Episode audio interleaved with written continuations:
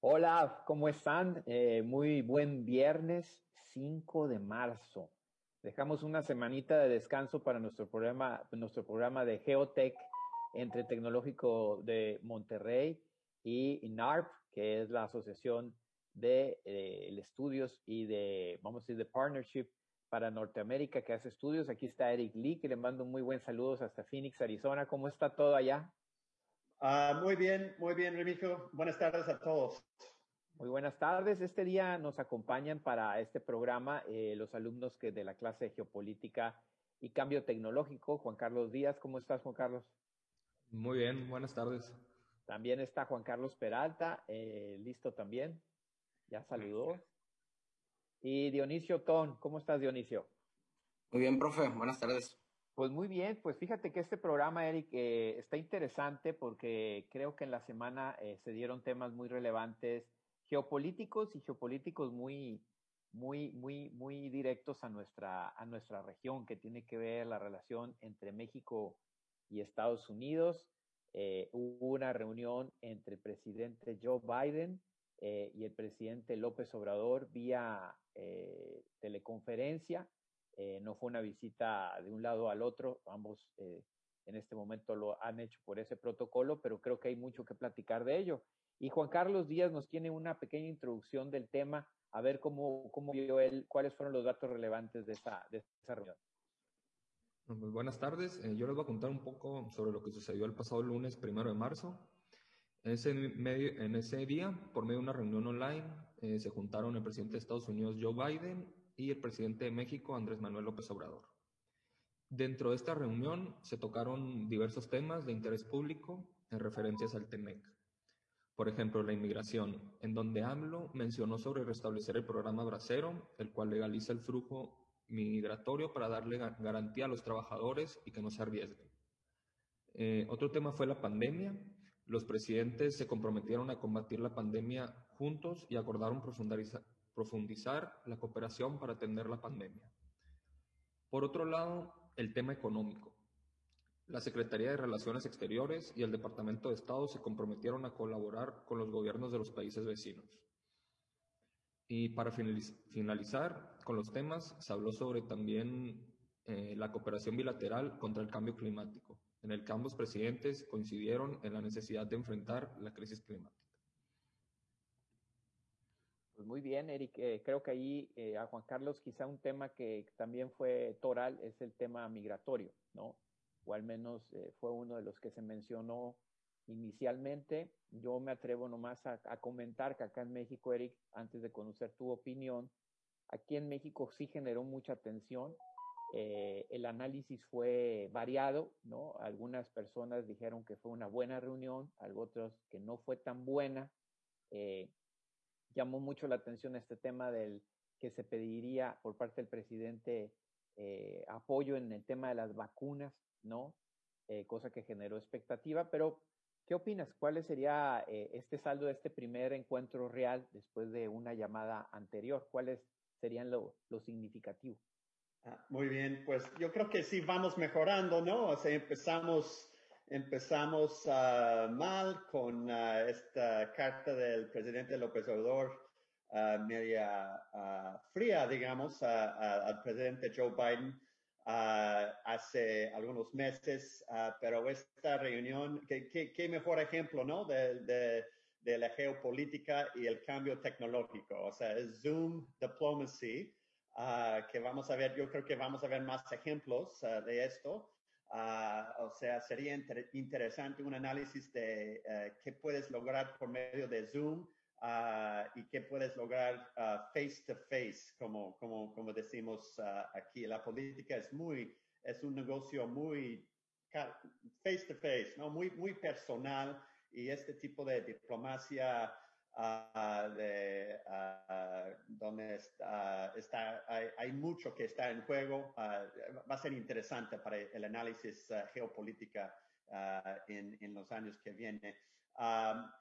Los temas que, que bien puso Juan Carlos, la pandemia, migración, administración fronteriza y, y, seguridad, ¿no? O sea, yo que este tema de, este tema de migración aquí en este país es un punto muy, muy sensible y hay que, hay que acordarnos de, eso.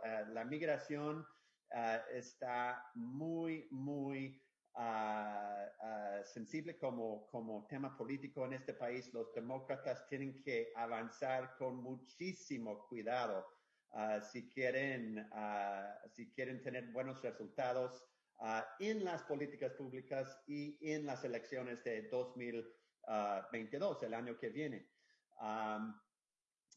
¿Y qué más? Pues uh, se me hizo un ejemplo muy interesante de de la, importancia de la diplomacia cultural y hasta religiosa. O sea, Joe Biden, solo el segundo presidente católico que hemos tenido en este país, curiosamente. O sea, uh, y menciona a la Virgen de Guadalupe en sus primeras uh, palabras de bienvenida al presidente López Obrador. Muy interesante.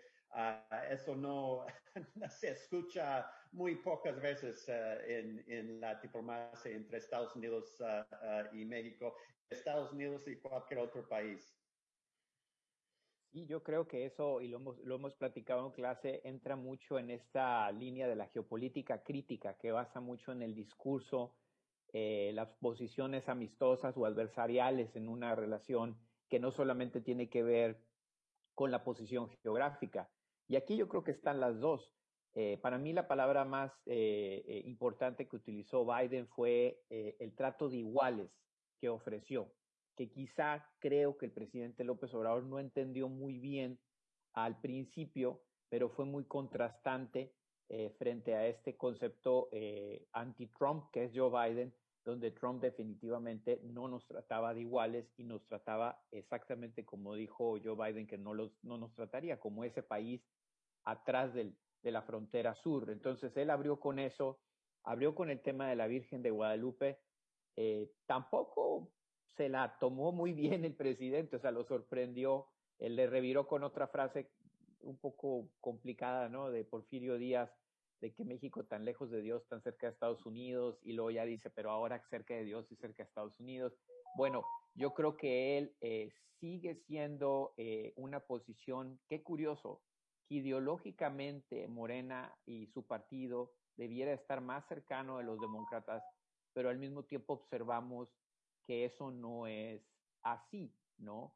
Eh, y como bien lo dices, eh, el código construido de México en los últimos años en los Estados Unidos, pues no ha sido el más favorable, eh, iniciando con el tema de la crisis que se empezó a dar en el tema de seguridad y la violencia, que se traslada a este tema de la seguridad fronteriza, que es evolución al tema de lo que yo le llamo ansiedad migratoria, ¿no? que se genera en cierta parte del electorado norteamericano, sobre todo el que vive más lejos de la frontera, que no conoce muy bien esa la dinámica, eh, hace, hace complicada eh, estas relaciones políticas entre Joe Biden, que es un presidente que va entrando en una administración, que valientemente, creo, Eric, valientemente, no estoy diciendo inteligentemente, sino valientemente pone al centro el tema migratorio. ¿Por qué? Porque sabemos que es un tema complejo, pero que geopolíticamente hace mucho sentido que hable con México, que hable con Guatemala, como lo hizo apenas hace unos días, porque esa ley migratoria pasa en mucho por la colaboración de iguales en términos regionales. Entonces, muchas cosas en juego. El tema de medio ambiente es un tema que en México no está en la agenda, pero sí, evidentemente, la aprobación de la ley, eh, nueva ley energética o la reforma a la ley energética tiene ahí un componente complicado para los compromisos mexicanos al respecto. En Estados Unidos entiendo que el tema de medio ambiente ha crecido mucho. En México esos temas no no son temas todavía ahorita de discusión, que quizás será ahí un, una situación compleja. Y a mí lo que más también me sorprende es que por fin eh, dejan para después hablar del tema de seguridad, ¿no? Eh, o de la colaboración de la seguridad. No quiere decir que no se tenga que hacer algo, pero definitivamente van a tener que empezar de cero si es que empiezan a hacer algo México y Estados Unidos en ese, en ese sentido. Pues muy bien, ya no me dejaron, no me quisieron, no me quisieron contraponer nada de eso. Entonces, tenemos otro segundo tema que también está ligado con este, la visita de que si le iba a pedir López Obrador o no vacunas al presidente Biden, eh, la secretaria de prensa, este, que es muy puntual, antes de que se llevara la reunión dijo no, así, seco. Eh, y luego ya el presidente dijo, we'll see, ¿no? Veremos, ¿no? O sea, más, más tranquilo, eh, con un político un poquito más, con más sensibilidad de, con lo que iba a tratar. Pero para eso, eh, Dionisio nos trae un poco de información sobre cómo va este tema de la distribución de vacunas en el mundo y qué podemos concluir de eso. A ver, Dionisio. Eh, bueno, pues sobre la producción y la distribución de vacunas del COVID-19. La OMS, Organización Mundial de la Salud, ha creado el mecanismo COVAX para el acceso mundial a las vacunas contra el COVID-19. Este mecanismo congrega a todos los países, independientemente de su nivel de ingresos, para asegurar que la adquisición y la distribución de las vacunas se lleven a cabo de forma equitativa. Por lo pronto, este mecanismo les da prioridad a los trabajadores de primera línea en el ámbito sanitario y de la asistencia social. Eh, a personas mayores de 65 años y a personas menores de 65 años que presentan enfermedades preexistentes debido a las cuales tienen mayor riesgo de fallecer. En cuanto a la producción de vacunas, el director de la reconocida empresa farmacéutica Pfizer aseguró que van a aumentar la producción de vacunas contra el COVID eh, a partir del mes de abril para aumentar el objetivo que tenían planteado. En México, por lo pronto se calcula que se van a recibir alrededor de 197.9 millones de vacunas en 2021 a lo largo de todo el año, ya que firmaron un acuerdo eh, con varias empresas farmacéuticas, eh, de las cuales destacan Pfizer con 34 millones de vacunas, eh, AstraZeneca del Reino Unido con 77.4 millones de vacunas, la empresa CanSino de China con 35 millones de vacunas, y 51.5 millones de vacunas que vienen de la iniciativa COVAX, esta que creó la OMS.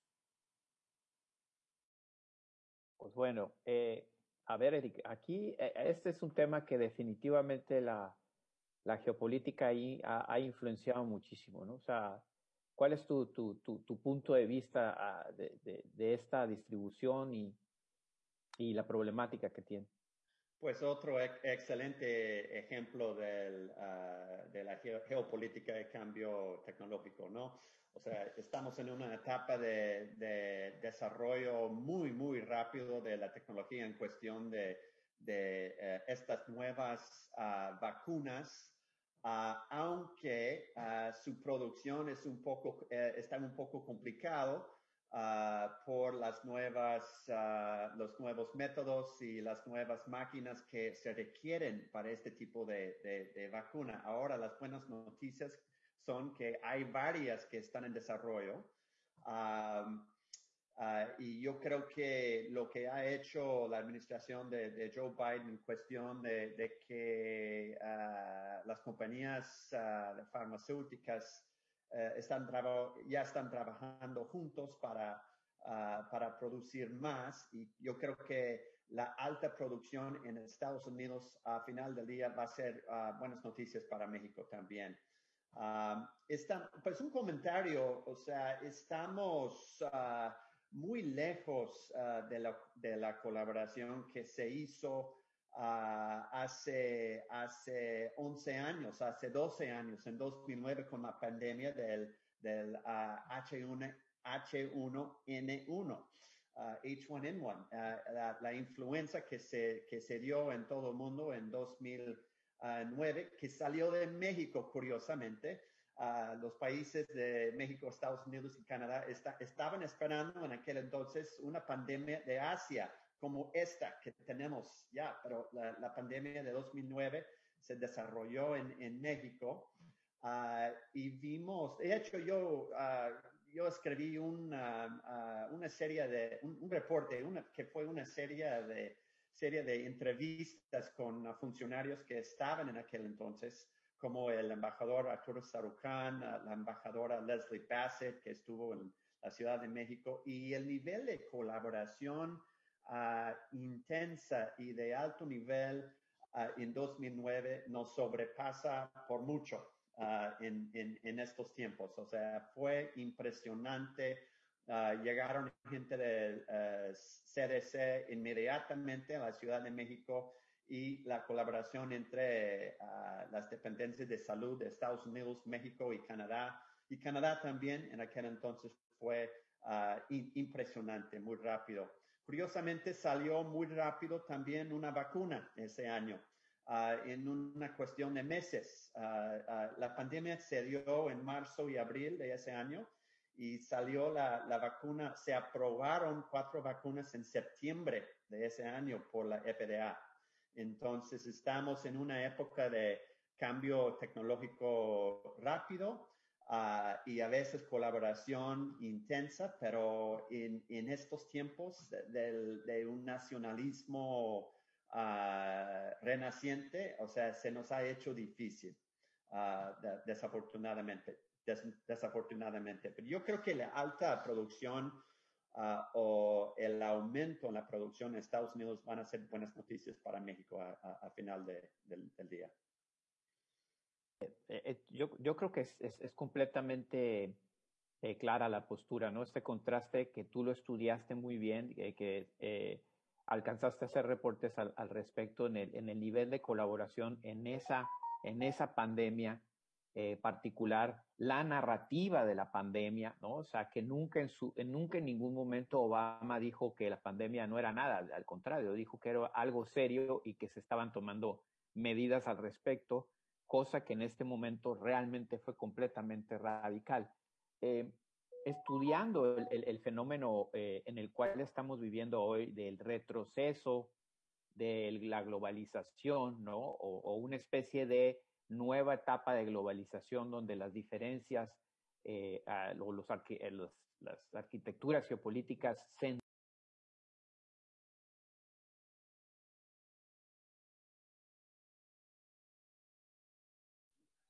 Pues bueno, pues esa es una buena noticia, ¿no? Ya que nuestros vecinos fronterizos ahí en Arizona tienen planeado ya el regreso a clases el día 15 de marzo, o sea, en 10 días más, o en su defecto pasando la semana de Spring Break. Es bien sabido que el gobierno estadounidense ha priorizado el proceso de vacunación de su población. Es tal que más de 80 millones de personas ya recibieron cuando menos su primera de dosis de vacuna contra el COVID-19 y solamente en el estado de Arizona ya van casi 2 millones de personas que recibieron cuando menos también su primera dosis de vacuna. Este factor y el descenso de los contagios son los cuales son los responsables de que el regreso a clases presenciales se encuentre muy cercano. Dijo Douglas Ducey, el gobernador del estado de Arizona, el día 3 de marzo mediante Twitter, que el tema de regreso a clases es algo primordial para su gobierno. Mencionó también que los expertos de la salud lo ven como algo factible y seguro, ya que la gran mayoría de los, de los profesores y servidores de la educación ya recibieron su segunda dosis. Respetó también a los padres de familia que no se sienten seguros con sus hijos volviendo a un salón de clases, dado que las personas que prefieran quedarse en sus casas tienen la posibilidad de hacerlo mediante un sistema híbrido, en el cual se puede trabajar a distancia y con la misma atención que alguien presencial. Estoy confiado que Arizona ha tenido un mejor progreso que muchos otros estados y este tipo de acciones ayudarán a que el proceso sea aún más rápido. Fueron las palabras con las que terminó su comunicado el gobernador. Okay. How about that, Eric? Do you feel the same? Well, do you feel as optimistic as Governor Ducey? Uh, you know, well, uh, thanks, Juan Carlos, uh, for your uh, kind of your summary of what's going on here in Arizona. As as as you may know, um, education, primary, second, and secondary education in the United States is extremely decentralized. Uh, it is managed at the local level with some by by school districts, uh, and then at the state level by the state Department of Education, and later you have a you have a U.S. Department of Education.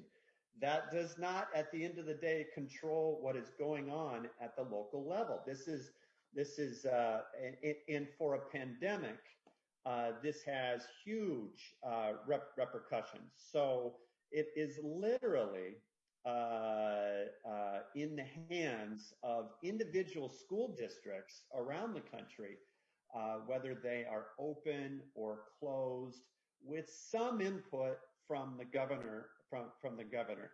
Now, my kids, uh, I live here in Chandler, and and my kids have been back in school since October.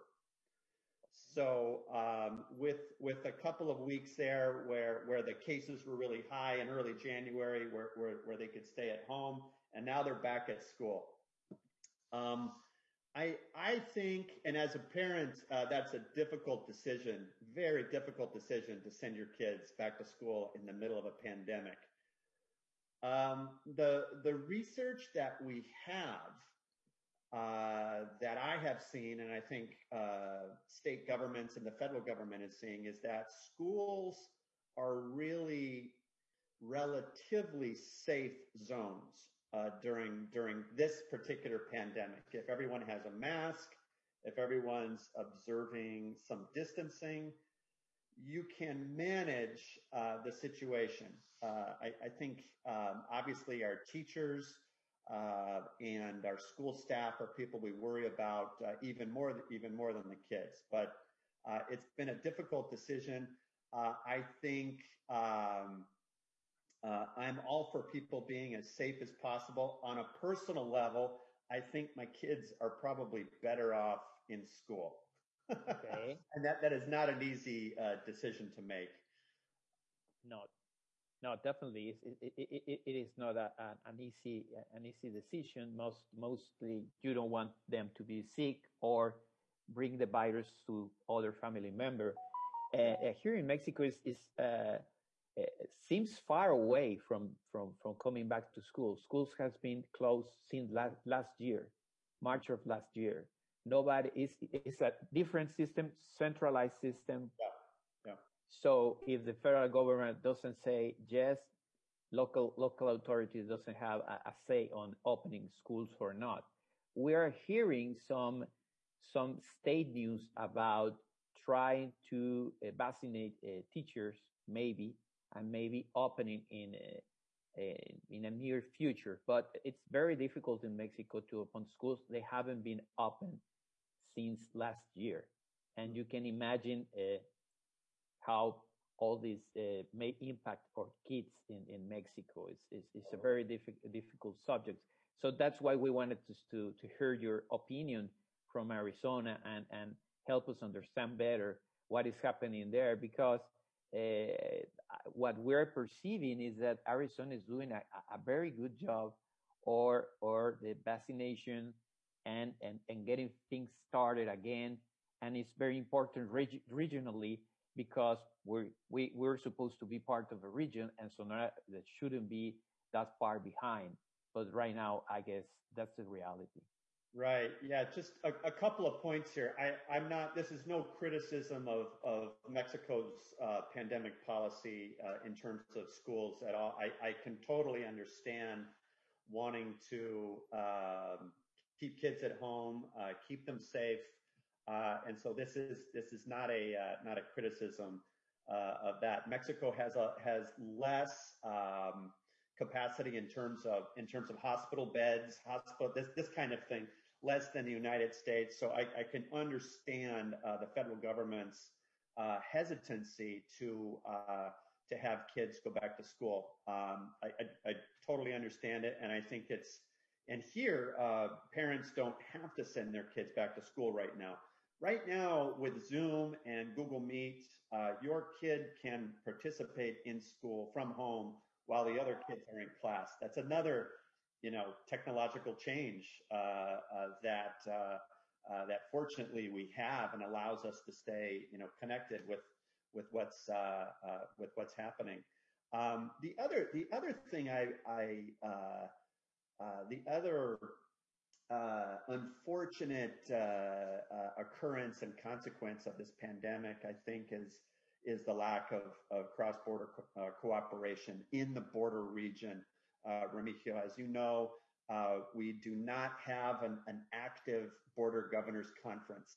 You and I went to many of those meetings uh, where the, the six Mexican governors and the four US border governors would get together and talk about a whole bunch of issues, including public health. Uh, there, and, and, that since uh, uh, since the earlier part of last decade has has not been meeting. No, and and, and, so, and, and, and not border crossing. Right, the border is closed.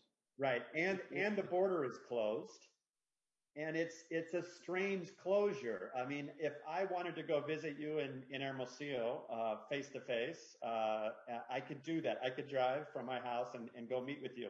Mm-hmm. Um, many folks in Mexico who are not dual nationals mm-hmm. um, and are not essential workers and basically just have a border crossing card, uh, la, la, la mica, as mm-hmm. they as they used to call it. If you just have that, if it's if you're just coming northbound for tourism, you can't you can't cross. Those people mm-hmm. cannot cross, and that's obviously a, a huge impact. But I can, I mean, there's all this southbound traffic, and I, am not sure I'm not sure that's a good thing. So this this non-essential travel ban has been very strange.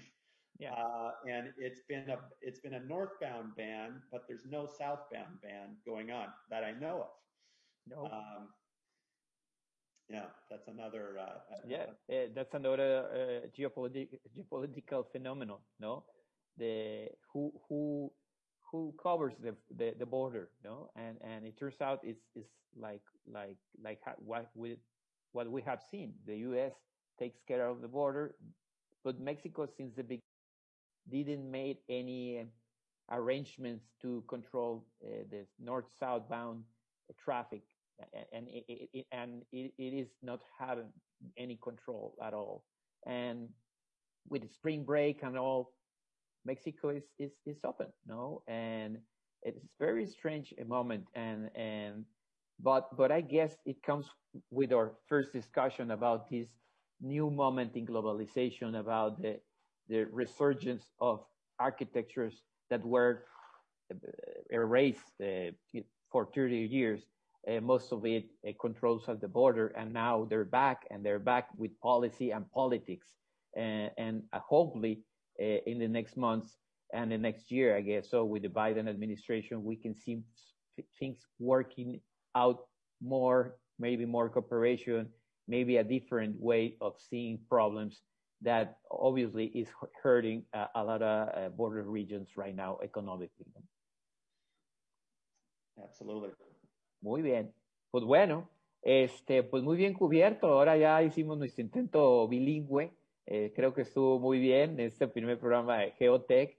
Nos fuimos de lo grande, de, lo eh, binacional, nos fuimos al problema global y luego trajimos a un tema regional que está muy en boga, las políticas que en Arizona se tienen frente a la pandemia. Le agradezco muchísimo a Juan Carlos Díaz por traernos la información, a Dionisio, a Juan Carlos. No sé si quieren agregar alguna cosa. Y Eric, pues muy agradecido por este ejercicio que estamos haciendo desde el TEC de Monterrey junto con ARP y adicionalmente con el gran apoyo del campus Sonora Norte del TEC de Monterrey y de Azul 83, como no, María Fernanda este, Luzanilla, que nos echa la mano para poder programar y estar en Facebook Live y tener nuestro podcast en Spotify. Eh, ¿Cómo se sienten bien? Ok, pues ya es viernes, ¿no? Ya es viernes, Eric. Entonces, a disfrutarlo, muchas gracias. Espero que la audiencia lo haya eh, eh, disfrutado tanto como nosotros hacer este programa y este esfuerzo. Esperemos, nos vemos el próximo viernes para seguir platicando con ustedes en este programa de Geotech, entre Tech de Monterrey y NARC.